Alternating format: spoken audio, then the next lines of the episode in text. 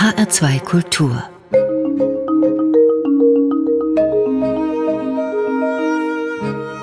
Doppelkopf Heute am Tisch mit Robert Gernhardt, Gastgeberin Sylvia Schwab. In das Schubladendenken der deutschen Literaturszene passen Sie, Herr Gernhardt, ja eigentlich gar nicht hinein. Mit Ihren Gedichten, Cartoons, Essays, Erzählungen, Zeichnungen, Glossen. Wenn jetzt Sie die Chance hätten, auf die Literaturschublade Robert Gernhardt mal ein Schildchen zu machen und selber drauf zu schreiben, was Sie sind, als was Sie sich sehen, was stünde dann da drauf? Wahrscheinlich schriebe ich darauf Schreiber und Zeichner. Und damit wäre ich schon ein bisschen außerhalb der Literaturgattungen. Außerhalb der Norm, ja. Schreiber, ja. das ist sehr viel. Was mhm. alles haben Sie geschrieben? Ich habe mich in allen Genres oder in allen Formen versucht. Ich habe eine Komödie geschrieben, ich habe einen Roman geschrieben, aber nur einen. Ich habe Erzählungen geschrieben, ich habe Polemiken geschrieben, moderne Kunst betreffend, ich habe Kritiken geschrieben, ich habe Gedichte geschrieben. Es gibt ja ein Gedicht, in dem Sie selber diese Frage, die ich Ihnen eben gestellt habe, auch noch mal beantworten. Dürfte ich Sie bitten, da mal zwei, drei Strophen daraus vorzulesen? Selbstaussage. Ich mache mir nichts aus Marschmusik, ich mache mir nichts aus Schach. Die Marschmusik macht mir zu viel, das Schach zu wenig Krach. Selbstbefragung. Ich horche in mich rein, in mir muss doch was sein. Ich höre nur Gags und Gigs, in mir da ist wohl nix. Selbstfindung. Ich weiß nicht, was ich bin, ich schreibe das gleich hin, da haben wir den Salat. Ich bin ein Literat. Und das sind Sie doch sicher nicht, oder? Nun, also ich gehöre zu der Gattung der Literaten, natürlich. Ich ähm, nehme teil am literarischen Leben, also ich habe Gefühle, wenn ich das Feuilleton lese, wenn ich äh, lese, wie Unwürdige gelobt und Würdige getadelt werden. Also da merke ich, ich gehöre zu dieser Familie der Literaten. Und doch ist da ein kleiner satirischer Touch drin in diesem Literaten. Das sind doch auch die Vielschreiber, die mehr ihr Innenleben betrachten, als äh, wirklich was zu sagen haben. Naja, Literaten sind alle, die dazugehören und manche ähm, können dann auch noch auf, sagen wir mal, prima Materia verweisen. Also Literaten leben eigentlich von der Literatur, die schon gemacht worden ist. Mache ich auch, wenn ich ähm, Kritiken schreibe, wenn ich ähm, mich auf ähm, Gedichtetes beziehe, zum Beispiel in Poetikvorlesungen, dann bin ich durchaus Literat. Aber wenn ich dann selber ja, zur Literatur was beitrage, was Neues versuche, was noch nicht so in dieser Form schon gedichtet oder bedichtet worden ist, dann bin ich natürlich nicht mehr Literat, dann bin ich Dichter. Und dieses Gedicht finde ich schon sehr typisch für das, ähm, was Sie häufig machen. Da ist einfach viel Witz drin, da ist auch Selbstironie drin, da ist aber auch so eine ernste e-, Ebene drin, eine satirische.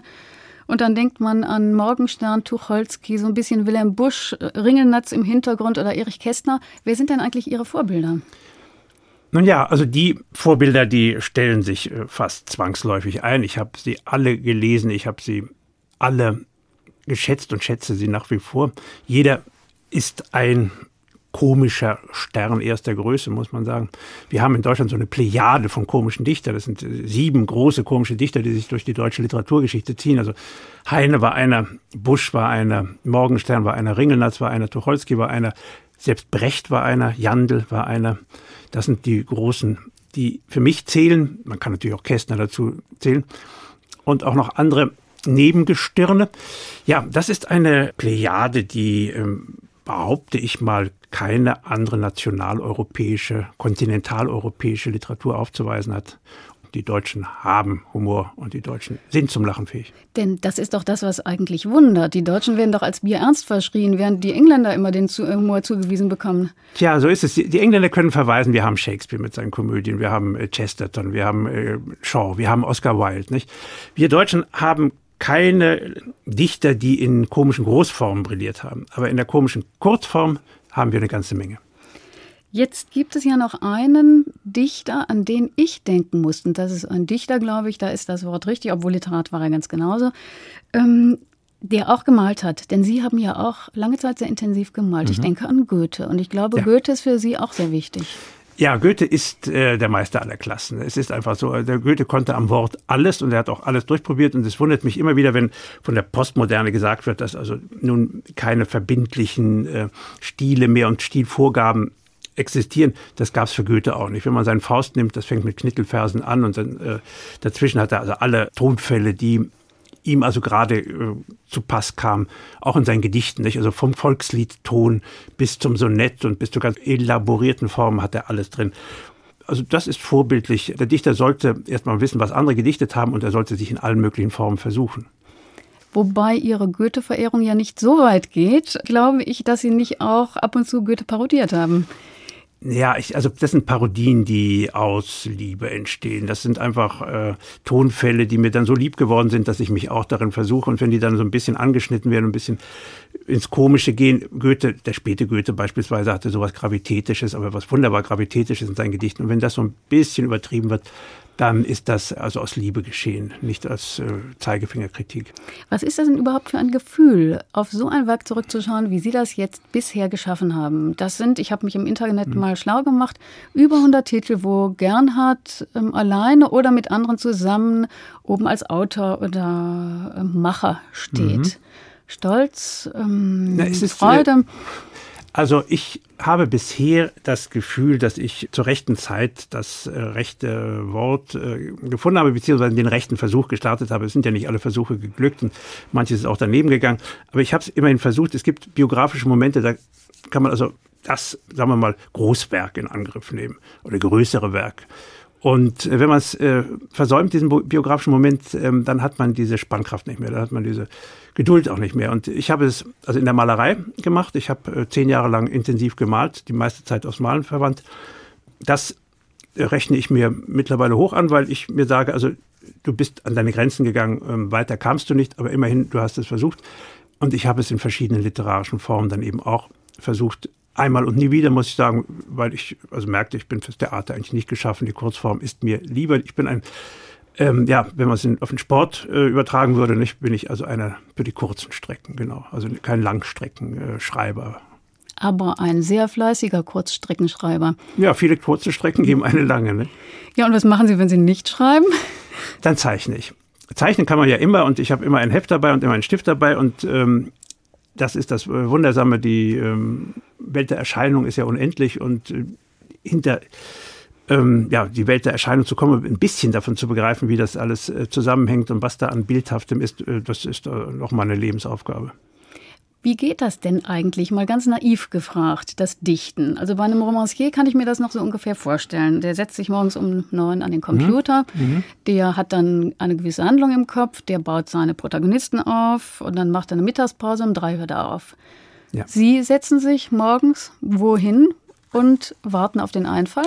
Es ist äh, so, dass die Gedichte, man, man geht nicht auf Gedichte zu, Gedichte kommen auf einen zu. Sie, es kommen Zeilen. Ähm, ich stehe vorm Spiegel und äh, sehe mich an und ich bin ja dann mehrfach operiert worden und ich bin also nicht mehr der, sagen wir mal, der makelloseste und äh, mir gehen die Zeilen durch den Kopf. Wie ging das da? Auch ich war einmal makellos, wo, woher rührt all mein Makel bloß? Und jetzt äh, versuche ich da weiterzukommen. Es findet niemand Makel toll, warum bin ich dann makelvoll? Ja? Und dann, was kann man noch mit Makel machen? Fragt nicht, was das für ein Makel sei, fragt, wird der wieder makelfrei? Ja, das ist vielleicht noch kein Gedicht, aber es ist wenigstens ein Anfang. Also mit Makel, ja, mit dem Makelkrakel geht's Sie, los. Sie haben jetzt etwas zitiert aus Ihrem Heft, das heißt, das ist noch gar nicht veröffentlicht. Wir haben Nein. jetzt sozusagen Ihr Frühprodukt, ähm, mhm. Ihr, ja, das Erstlesung. Also, das war eine Erstlesung, ja. Woher kommen denn eigentlich dann noch die Einfälle zu Gedichten? Sie sagten, Sie gucken in den Spiegel, da fällt Ihnen was ein. Sie lesen viel, da fällt Ihnen was ein. Es gibt auch ganz banale Situationen, eine Zugfahrt ja. ähm, oder ähnliches. Ja, also ich meine, dass äh, man immer wach sein sollte und äh, beispielsweise im Fahrstuhl in einem Hotel in Recklinghausen lese ich also Bildunterschriften unter nichtssagenden äh, Fotos von äh, Zimmern und von Kongressräumen und äh, ich nehme dann vor, zu jeder dieser Bildunterschriften einen kleinen Vierzeiler zu schreiben. Das äh, trägt mich dann über den Nachmittag äh, und am Abend ist dann eine Lesung und dann lese ich das den Leuten in Recklinghausen auch schon wieder vor und dann freuen sie sich, dass ihre Stadt auch mal bedichtet worden ist. So kann das auch gehen. Also es gibt unendlich viele Wege zum Gedicht. Ich habe einmal ein Interview mit der Steffi Graf äh, zu einem Steffi Graf Gospel um gedichtet, also ihre Zeilen ähm, eins zu eins in einen Gedichtzusammenhang eingebaut. Die Welt der Wörter ist so unendlich groß und man kann alle Wörter nutzen, um sie zu verdichten. Was kann man zu Steffi Graf sagen oder dichten? Naja, äh, sie hat ein Interview gegeben nach einem Spiel gegen Gabriela Sabatini und da war sie so von einer so unglaublichen Selbst, äh, äh ja, Sicherheit erfüllt, äh, zu Recht, denn sie hatte so großartig gewonnen, dass äh, sie also über ihr Spiel nur das Beste sagen konnte. Ich bin ans Netz vorgerückt, wenn ich es musste und ich stand immer richtig und ich habe richtig pariert und ich habe keinen Fehler gemacht. Und für mich kam es dann so vor, als ob nur noch der Schlusssatz fehlt und ich sah, dass es gut war. Also das Ganze hatte schon so eine religiöse Weihe. Und da habe ich dann eben ein Gospel gemacht. Sag an, Steffi, wie hast du gespielt? Ich stand immer richtig und so. Also das, ja, das ist auch eine Möglichkeit des Zugangs zum Gedicht. Und ich habe da keine Berührungsscheu vor irgendwie gearteten Worten. Es können die abgetakeltsten Reimwörter sein und es können ausgefallene Neuwörter sein. Alles dient zum Gedicht. Sie sagten Reim. Das ist ja doch ein Stichwort. Wenn man heute sich die Lyrik anschaut, Reime gibt es sehr wenig noch. Bei Robert Gernhardt wird immer noch relativ viel gereimt. Warum sind Sie dem Reim treu geblieben? Nun, ich meine, dass das Gedicht eins äh, sein sollte. Es sollte geordnete äh, Sprachwelt ähm, bieten. Die Sprachwelt um uns herum ist ungeordnet genug. Und mich interessieren Ordnungssysteme. Wie kann man dieses frei flottierende Wortmaterial ordnen? Und da ist der Reim eine Möglichkeit unter vielen, ein Ordnungssystem unter vielen. Also es gibt das Metrum und es gibt den Rhythmus und es gibt ähm, die Alliteration zum Beispiel oder ein anderes Ordnungssystem hat der Ernst Jandl mal bei Ottos Mops verwandt. Nicht? Alle Worte mussten O's enthalten und nur O's, das war ein Monovocolus Godort. Und man kann natürlich auch ein Gedicht mit lauter A's machen oder mit lauter I's. Das habe ich dann also in der Jandl-Nachfolge mal versucht. Gittis Hirsch und äh, Enzensbergers Exeget und so weiter.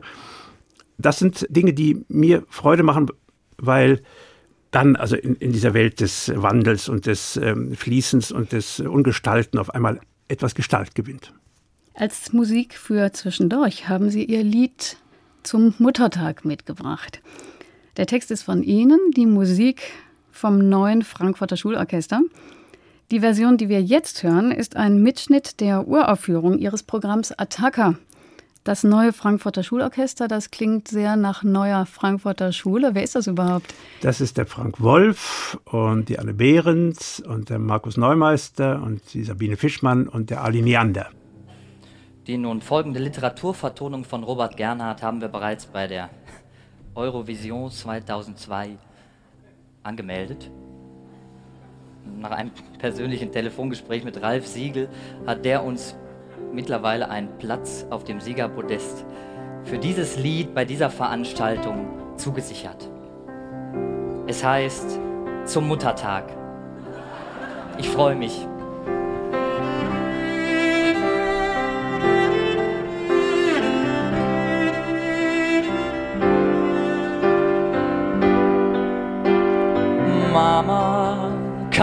Einziges Wort auf der Welt, das so viele Maß enthält wie Mama. Ja. Kaktushecke hat mehr Kas, Braunbär-Babys hat mehr Bass. Erdbeerbecher hat mehr Is, Schama-Ansatz hat mehr Aas, aber kein einziges Wort auf der Welt, das so viele Maß enthält wie Mama. Ja.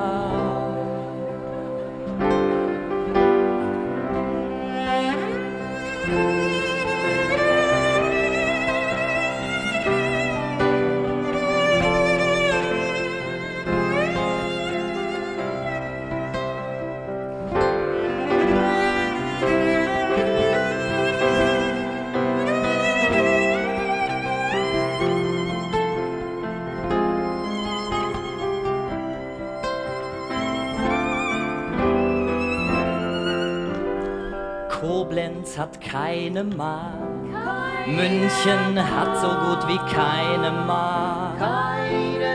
Mannheim hat nur eine Mark. Doch welche Stadt hat zwei Mark?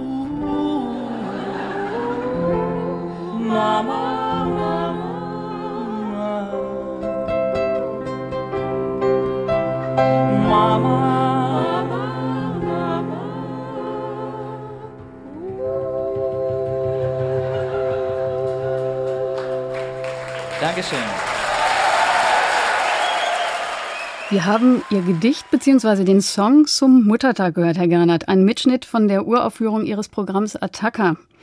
Es klingt, als sei das ein Gedicht, das Sie Ihrer eigenen Mutter geschrieben haben.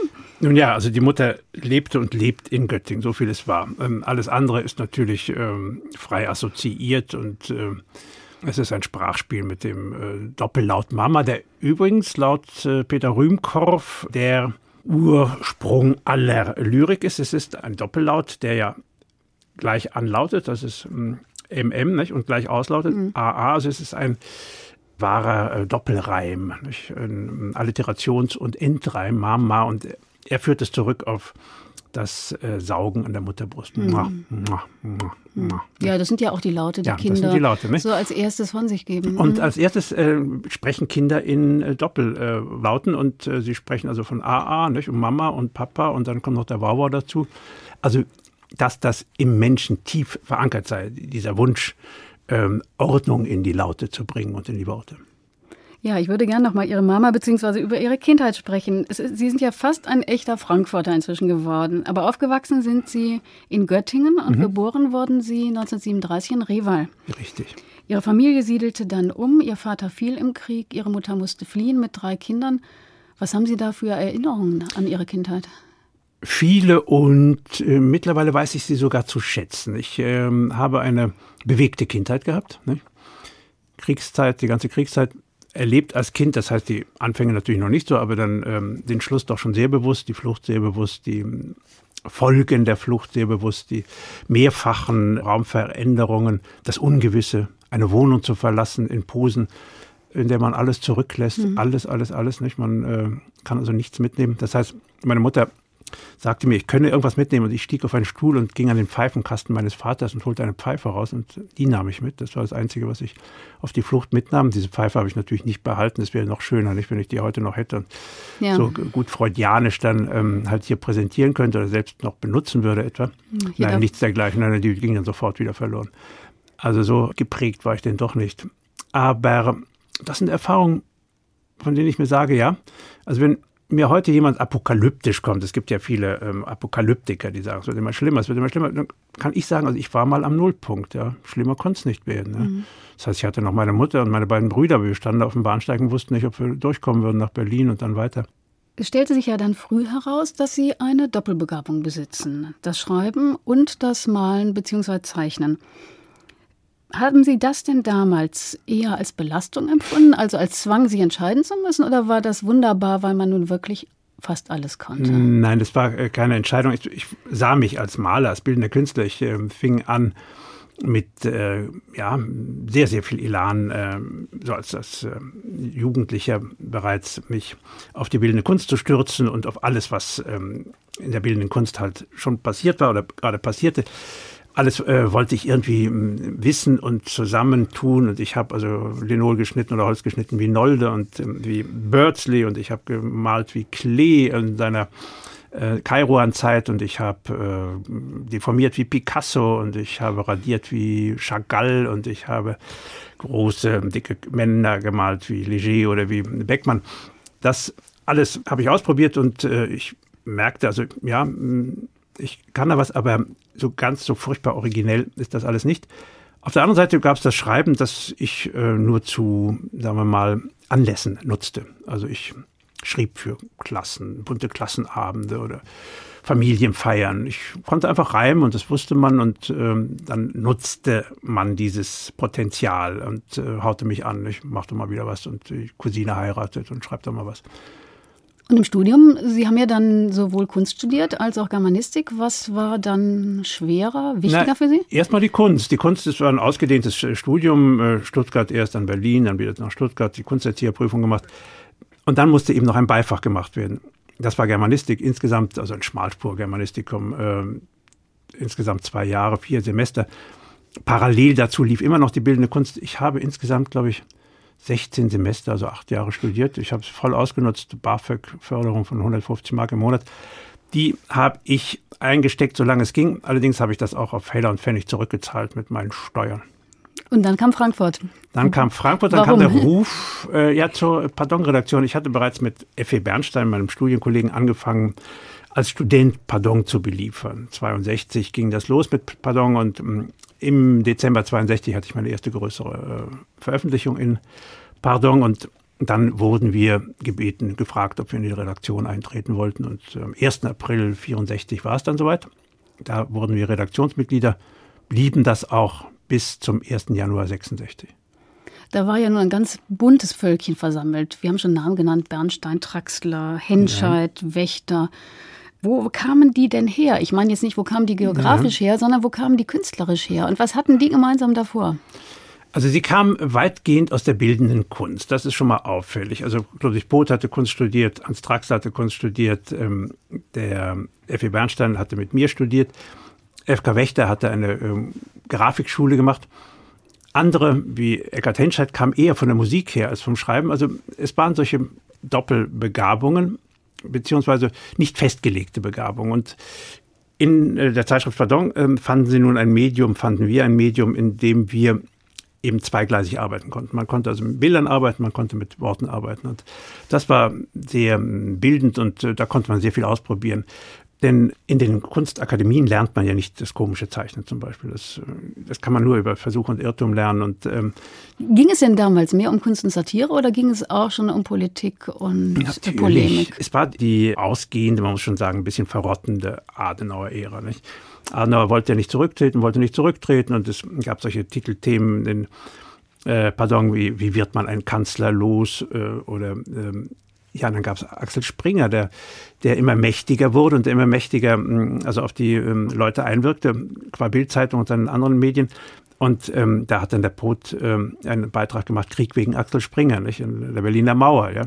Die wurde ja damals gebaut. Also Kriegshetze eigentlich, die da betrieben wurde. Das ging dann so weit, dass der Axel Springer die ähm, äh, Grossisten äh, unter Druck setzte, sie sollten Pardon nicht ausliefern. Also es war natürlich auch ein, ein politisches Blatt und als solches wurde es äh, begriffen, aber wir haben uns dann Reservate geschaffen für Nonsens und für ja, richtigen Spaß. Ich habe jetzt gerade in der Zeitung gelesen, es gibt da eine Rechtsanwältin, die Pardon immer begleitet hat. Und die hatte auch ab und zu äh, Fälle für Sie zu erstreiten, Sie zu verteidigen. Hatten Sie dann persönlich auch mal eine Klage am Hals? Nein, also später in Titanic-Zeiten schon. Und ich glaube, Sie beziehen sich jetzt auch auf die Gabi Rittig, die das bei Titanic gemacht ja, hat. Richtig, ja, richtig, das ja. Mhm. Aber ähm, Titanic ist das Nachfolgeorgan von Pardon, wenn man so will. Also die guten Leute von Pardon sind alle weggegangen und haben dann die Titanic gegründet, 79. Und die, äh, die schlechte Pardon musste dann leider das zeitliche segnen. Nicht? 82 war es soweit. Die Titanic gibt es immer noch und das ist jetzt mittlerweile das dienstälteste Satireblatt. Wir haben, glaube ich, sehr viel mehr äh, noch äh, Ärger mit ähm, der Justiz gehabt, also wir bei Titanic, als wir damals bei Pardon. Und einmal bin ich auch ins äh, Visier geraten, da hatten wir ähm, Knorr, Eilert und ich angeblich zur Störung des Religionsfriedens beigetragen. Als der Papst kam, haben wir da so einige Ratschläge für selten Kirchgänge gegeben, wie man sich bekreuzigt und wie man betet und sowas. aber das wurde niedergeschlagen. Frankfurt ist ja doch ein recht liberales Pflaster und Frankfurt ist immer der Austragungsort, weil der Gerichtsstand ist Frankfurt, weil das Blatt halt in Frankfurt erschienen ist oder erscheint. Und so haben wir also da dem was nicht in Kürzeren gezogen. In anderen Fällen mussten Schmerzensgelder gezahlt werden. An Engholm 40.000 Mark. Also das hat wirklich Wofür? geschmerzt. Ach, na, Engholm war ja so eine umwitterte Figur und da gab es diese Barschel-Geschichte, nicht? Und durch die er dann doch äh, an die Regierung gekommen war in Schleswig-Holstein und nun hatte er selber Dreck am Stecken und Titanic machte ein Titelblatt, wo also Engholm auch in der Badewanne liegt, nicht? Und mhm. ähm, das mit einem gelben Quietscheentchen verbunden fand also Engholm dermaßen äh, beleidigend, dass er 40.000 Mark erstritt und dann aber den Hut nehmen musste, weil er gelogen hatte, nicht? Und dann ja zurücktrat als äh, Kanzlerkandidat. Mhm. So, naja, also das sind Erfahrungen. Sie haben damals noch gemalt, so, so, viel ich weiß, aber irgendwann dann doch aufgehört. Warum denn eigentlich? Ja, warum ähm, hört man etwas auf? Wahrscheinlich, weil man an Grenzen kommt, weil ähm, ja ein Spannungsbogen nachlässt.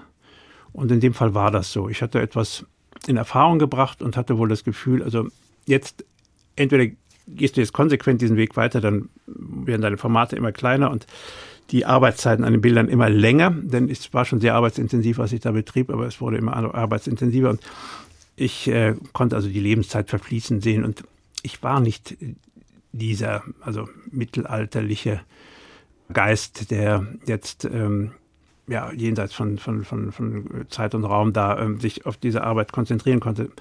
Ich war einfach zu sehr auch Zeitgenosse und musste auch reagieren, schneller reagieren können auf das, was um mich herum war. Und deswegen wurde das Schreiben immer wichtiger. Und wenn ich jetzt zeichne, dann eben mit raschen Materialien, Pastellen oder mit Kreiden und so weiter. Manchmal nehme ich mir dann wieder sehr viel Zeit, aber nicht mehr so viel Zeit wie früher.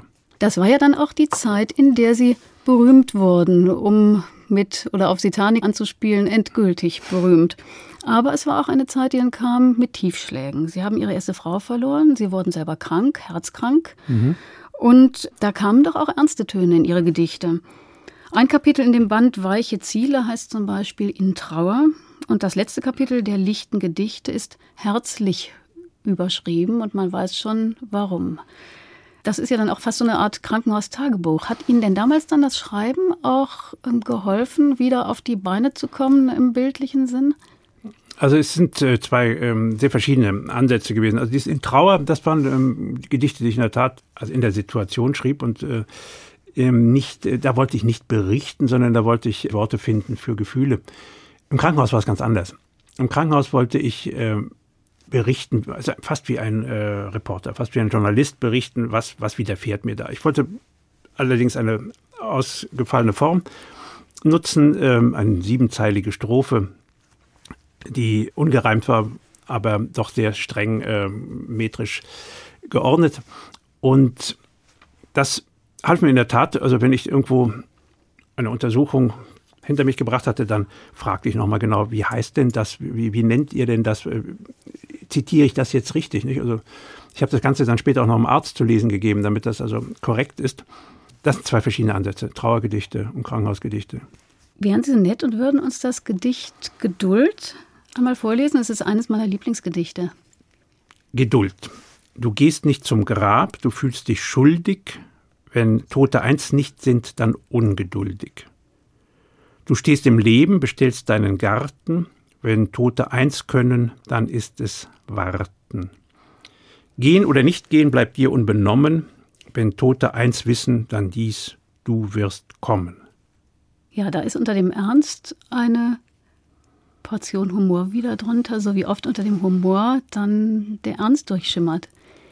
Naja, also das äh, kann man wahrscheinlich im Bild der verschränkten Hände ähm, schildern. Nicht? Die Ernsthand und die Spaßhand, die verschränken sich dann und äh, die greifen ineinander. Und man kann nicht mehr genau sagen, wo fängt der Spaß an, wo hört der Ernst auf und umgekehrt. Mir klingt das auch so ein bisschen wie eine kleine Lebensphilosophie. Also, dass sowas sich hineinstehlen kann, das will ich gerne zugeben. Mir geht es allerdings beim Schreiben eben nicht um ähm, darum, also irgendwelche Weisheiten, die ich schon habe, zu transportieren, sondern möglicherweise, also schreibend, ja, etwas weiser zu werden. Auch die nächste Musik haben Sie uns mitgebracht. wieder einen eigenen Song oder besser einen Song nach einem ihrer Gedichte. Es ist der Titel Bodenseereiter. Man denkt an Gustav Schwab, man denkt auch an Peter Handke und vermutet, ich denke mal zu Recht, Satire, oder? Ja, es ist ähm, ein äh, Crossover, wenn man so will. Also ich hatte im Ohr Paperback Writer von den Beatles, nicht? Und mir kam der Einfall, dass ähm, man das ja eins zu eins in Bodenseereiter übersetzen kann. Dann gibt es diese Ballade von Schwab, dann gibt es den Song von den Beatles. Dann habe ich zu meiner Freude festgestellt, dass die ähm, dasselbe Metrum haben, die, die Texte. Mhm. So konnte ich also auf die Beatles-Melodie ein neues Gedicht schreiben unter Verwendung von Zeilen von Schwab. Also der Gustav Schwab hatte eben diesen Ritt über den Bodensee in eine Ballade mh, eingebracht und ähm, ich habe Beatles und Schwab verbunden, ein Crossover der seltsamen oder selteneren Art. Bodensee.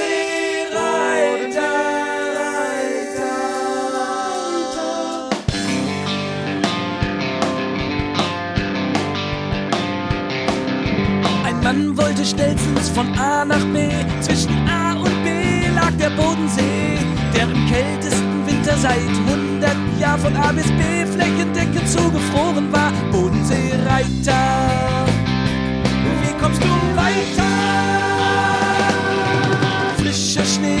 das blanke Eis. Doch was einer nicht weiß, das macht ihn nicht heiß. Unser Mann ahnte nichts von dem See unterm Schnee, also ritt er ganz arglos übern Bodensee. Bodenseereiter.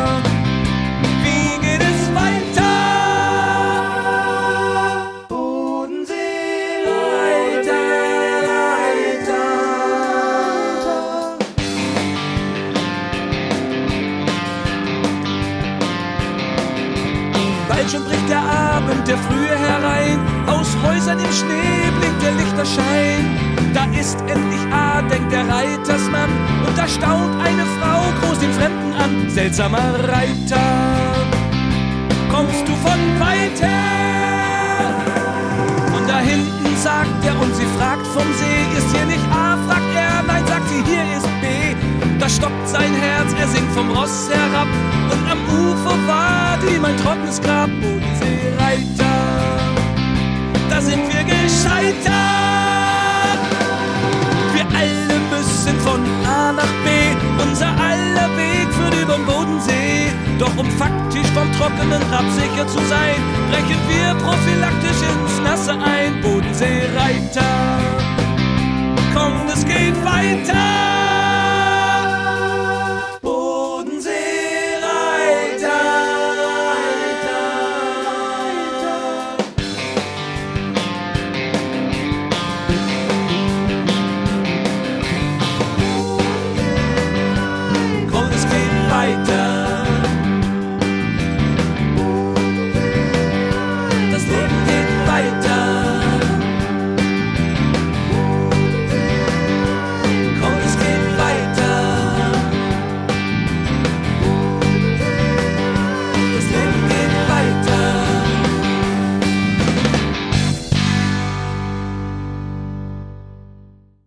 Wir haben den Bodenseereiter gehört.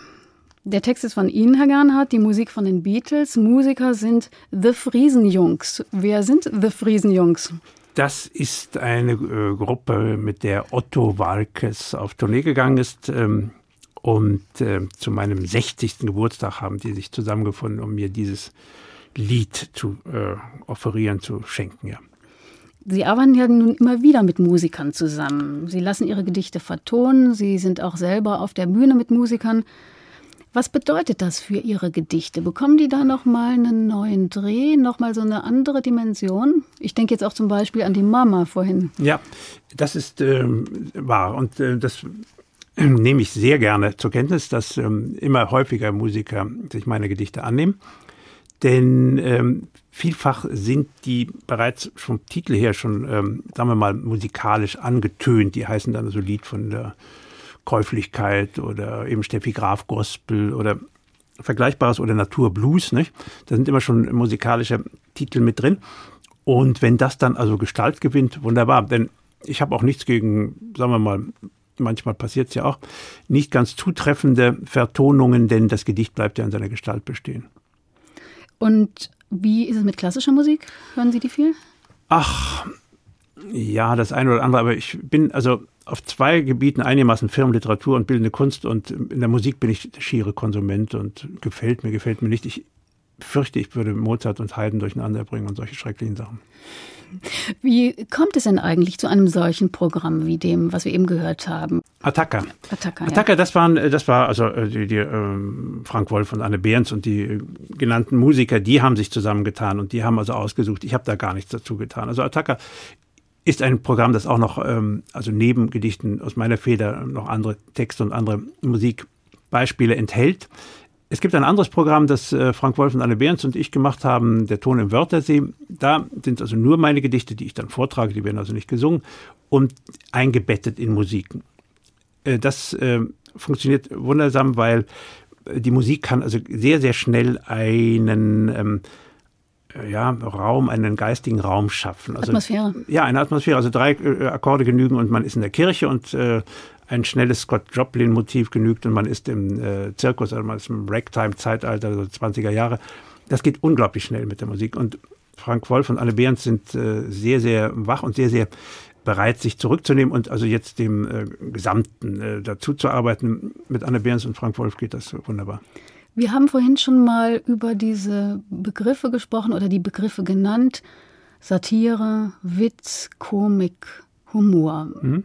Das ist ja, wenn man da so drüber nachdenkt, erstmal gar nicht so weit auseinander. Aber ich glaube, für jemanden, der das sehr viel sich damit beschäftigt, gibt es da doch große Unterschiede. Ja, also Humor und Komik äh, trenne ich gerne. Ich trenne es in der Weise, dass ich sage, also Humor ist eine Haltung dem Leben gegenüber. Humor hat man oder hat man nicht. Das kann man nicht einklagen, so wenig wie Trauer. Komik macht man. Komik ist Menschenwerk. Macht man oder entdeckt man. Es gibt ja auch unfreiwillige Komik, die dann entdeckt werden muss. Humor kann man nicht kritisieren, aber also ob jemand Humor hat oder nicht, das würde ich nicht kritisieren wollen, aber ob etwas komisch ist oder nicht, das erlebt man am eigenen Leibe, man muss lachen oder nicht ja. lachen. Und mich hat immer wieder interessiert die Frage, warum funktioniert es nicht? Warum es funktioniert, da ist man echt sehr zufrieden, dann lacht man und dann hat man seinen Spaß gehabt. Aber warum lachen wir nicht? Das ist die viel interessantere Frage. Ich bin dem äh, zehn Jahre lang mal nachgegangen und konnte dem nachgehen als, als einer der Komikkritiker in Titanic. Da habe ich das zusammen mit Henscheid und Eilert mal zehn Jahre lang betrieben. Habe einiges in Erfahrung gebracht und dann war es auch wieder gut. Das war auch so ein biografischer Moment ähm, der Reflexion. Äh, jetzt bin ich mehr für die Produktion als für die Reflexion. Und Satire? Satire ist ähm, Kritik mit Mitteln der Komik. Also die Komik ist ein Mittel, nicht Zweck der Übung. Ähm, Anlass ist das schlechte Bestehende und damit man diese bittere Pille schluckt, wird diese Pille mit dem Zuckerguss der Komik ummantelt, damit sie leichter rutscht. Und Nonsens? Nonsens, ja, Nonsens ist, ähm, also sagen wir mal, ähm, tendenzfreie Komik. Also eben das Gegenteil von Satire. Hier ist, das, äh, ist, ist die Komik Zweck der Übung, nicht Mittel. Also man, das Ziel, das Weg Ziel, und das ja. Ziel zugleich. Zugleich, ja. Man will, also nur ist der Nonsens etwas, mh, mm, was ähm, also sehr, sehr streng gehandhabt werden muss. Es ist nicht also ungeregeltes ähm, ähm, dahin ähm, äh, fabulieren, sondern äh, man lockt die Leute in Sinnsysteme hinein. Äh, die Leute haben ja ein großes Bedürfnis nach Sinn und man lässt sie dann auflaufen. Plötzlich wandelt sich der Sinn in Unsinn. Sie stehen also vor der Wand und eine gespannte Erwartung ähm, wandelt sich in nichts, wie Kant das gesagt hat. Und das ist dann für Kant auch der Anlass des Lachens, die Verwandlung einer gespannten Erwartung in nichts. Sie haben uns ein Beispiel mitgebracht. Ja, es ist das Gleichnis überschrieben und es lautet, wie wenn da einer und erhielte, ein frühgereiftes Kind, das schielte hoch in den Himmel und erbäte, du hörst jetzt auf den Namen Käthe. Wäre dieser nicht dem Elch vergleichbar, der tief im Sumpf und unerreichbar nach Wurzeln, Halmen, Stauden sucht und dabei stumm den Tag verflucht, an dem er dieser Erde Licht? Nein, nicht vergleichbar. Na dann nicht. Man sagt ja, Komiker, Humoristen, das seien an sich zu Hause eher ernsthafte, möglicherweise sogar etwas depressive Typen. Nun kommen Sie mir überhaupt nicht so vor. Nein, ich bin es auch nicht. Ich habe eine, glaube ich, ziemlich große Einwaage an Lebensfreude und Lebensmut mitbekommen, also von der Erziehung her, von dem Elternhaus her und so Grundvertrauen kann man sagen, sodass ich also auch nicht äh, zu den wirklichen Satirikern gehöre, zu den Bösen, die sich immer nur reiben, sondern ich äh, bin mit vielen doch schon ein, insofern einverstanden, dass ich versuche, also noch das Beste daraus zu machen und das wäre ein bisschen Lachen aus der ganzen Materie zu holen. Es ist auch sehr viel Lust in Ihren Texten, also Lust an der Liebe, Lust auf Erotik, Lust auf Zärtlichkeit, auf Körperliches. Sind Sie ein sinnlicher Mensch? Ja, ich, äh, ich habe zwei, zwei Seelen in meiner Brust. Ich habe natürlich auch die Asketenseele. Ich weiß, der Künstler muss eigentlich auf die hohen Berge steigen und muss da 40 Tage fasten und muss dann die Eingebungen dann wieder zurückbringen zu den Menschen. Hm, hin und wieder gelingt mir das auch. Also diese, sagen wir mal, asketische Ader mal ähm, auszuleben. Und äh, dann verfalle ich doch wieder in etwas genussfreudigeren Trott. Wir haben vor allem über Ihre Gedichte gesprochen. Das liegt daran, dass das in meinen Augen ähm, der wichtigste Teil Ihres Werkes ist. Aber es könnte sein, dass Sie sich jetzt völlig missverstanden fühlen und denken, na, da fehlt aber noch was ganz Wesentliches. Mm, nein, das ähm, sehe ich auch so. Also wenn man wie ich dann im Laufe der Zeit irgendwelche tausend Gedichte geschrieben hat, dann oder mehr, dann ist das kein Zufall. Es ist offensichtlich eine Konstante oder ein Bedürfnis und ähm, ich habe zurzeit das Gefühl, dass da noch am meisten rauszuholen ist. Also ich glaube nicht mehr an große Entdeckungen auf dem Gebiet der bildenden Kunst, aber es wird mir immer wieder viel Freude machen und immer wieder werde ich mich ärgern, wenn ich etwas nicht erreiche. Aber ich glaube, dass in diesen, dieser Kurzform des Gedichts noch einiges drinsteckt und diese vielen Todsagungen, auch diese Ordnungssysteme, die halte ich für, ähm, also für mich nicht für ähm, zutreffend. Und da gibt es noch sehr, sehr viel zu erfahren und zu entdecken. Eines denke ich aber ist doch noch mal was ganz anderes. Das sind nämlich Ihre Otto-Filme. Wir haben den Otto ja vorhin schon gehört. Wie kommt denn jemand wie Sie dazu, für Otto Walkes, für diesen blödel Otto, einen Film zu machen? Also es fing ganz anders an. Es fing an damit, dass Otto solche Gedichte wie das Gleichnis oder wie das Gebet, lieber Gott, nimm es hin, dass ich was Besonderes bin. So fängt das an, dass er die also auf der Bühne rezitierte und erhielt sie für frei flottierendes äh, Volksgut. Und, äh, Ohne sie zu fragen. Ja, er hatte das in Wims gelesen und in Wims erschienen die Sachen ohne, zum Teil also ohne Verfasserangabe und so konnte er der Meinung sein, also das ist äh, irgendwie verfasserlos, nicht? Und äh, daraufhin äh, setzten wir uns mal ins Benehmen und äh, das war 73, also so lange liegt das zurück, das sind jetzt 30 Jahre. Und äh, da begann dann eine Zusammenarbeit, dann kamen Eilert und Knorr dazu. Wir schrieben ihm Szenen, also wie diese äh, Predigt zum Beispiel oder wie Susi Sorglos und solche Nummern, die dann sehr bekannt wurden, das Wunder des Ärgerns. Wir hatten auch unsere Freude daran, wie also dieses Gedankengut, das wir zum Teil früher schon für den Rundfunk geschrieben hatten, dann auf einmal ja Volksgut wurde nicht? und auf allen Schulhöfen dann rezitiert wurde und so weiter. Und dann ging es so langsam in die Großform. Nicht? Dann kam eben das, die Möglichkeit, einen Film zu machen. Und dieser erste, der hat mir auch noch viel Freude gemacht, weil wir da vieles ausprobieren konnten und der wurde auch sehr erfolgreich. Danach machte ich dann meine Erfahrung mit diesem Gewerbe, hm, das also unersättlich geldgierig ist und ähm, schöne Einfälle einfach aus Kostengründen oder aus Unverständnis also unter den Tisch fallen ließ. Und es wurde immer schlimmer mit den Filmen, leider Gottes. Und ich habe mich dann da auch zurückgezogen. Also hm, ich habe dann ähm, diese ähm, weitere Karriere dann nicht mehr begleitet von Otto. Sie fahren demnächst nach Italien. Ich glaube, Sie verbringen immer wieder mehrere Monate dort unten. Was ist das da für ein Arbeiten? Ist das beschwingter, italienischer, temperamentvoller oder ist das da eher ein Domani Domani? Ja, ähm, es ist ähm, eigentlich eine Verlegung des Arbeitsplatzes und ich nehme in der Regel Arbeiten mit, die ich da komplettieren möchte. Und dann warte ich auf, ähm, auf Dinge, auf die ich noch nicht so vorbereitet bin. Das kann alles Mögliche sein. Also es kann, können eben auch nochmal Anlässe sein. Ich bin einmal bis in den Dezember in Italien geblieben und habe das das erste Mal mh, hm, erlebt, äh, Novembernebel und ähm, die letzte Hornisse, die ähm, dann noch in diesen Nebel dahin flog. Das waren Anlässe auch für Gedichte.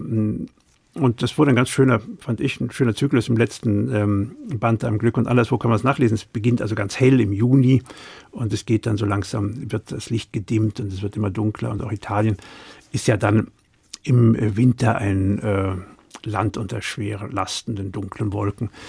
Ja, das sind Erfahrungen, die ich noch nicht gemacht hatte und die ich nach, weiß nicht was, 29 Jahren, 28 Jahren Italien da machen konnte und die ich dann wieder zu Wort äh, bringen konnte.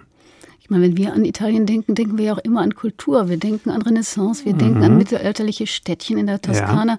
Spielt das auch ähm, eine Rolle? Es spielt eine Rolle insofern, als es doch ganz schön ist, wenn man mal in gestaltete und äh, ästhetisch, also überzeugende und äh, nicht immer wieder das Auge beleidigende Zusammenhänge kommt, um es mal so zu sagen.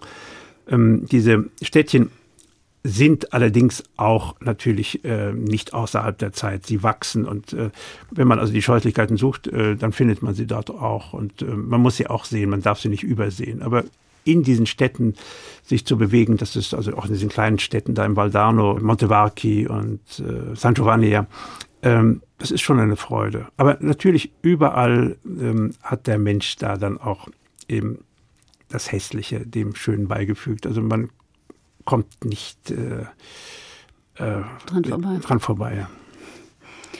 Ich wünsche Ihnen sehr schöne und vor allem auch erholsame Wochen in der Toskana, Herr Gernert. Und ich danke Ihnen sehr, dass Sie heute hier im Studio waren. Wir spielen noch einmal eine Musik, die Sie uns mitgebracht haben. Keine italienische, sondern eine mexikanische. Der Song heißt Mexico en una Laguna. Interpreten sind Lydia Mendoza und ihre Familie. Was verbinden Sie mit diesem Lied? Also Robert Crump, äh, der große amerikanische Zeichner, ist ein begeisterter Sammler alter Musiken und ähm, er hat eine Platte zusammengestellt, äh, kräftige Frauen oder hot, äh, heiße Frauen, so ähnlich. Und dieses ist eines der heißesten Lieder und äh, ich liebe diese mexikanische Hitze. Vielen Dank, Robert Garnert, und alles Gute für Sie.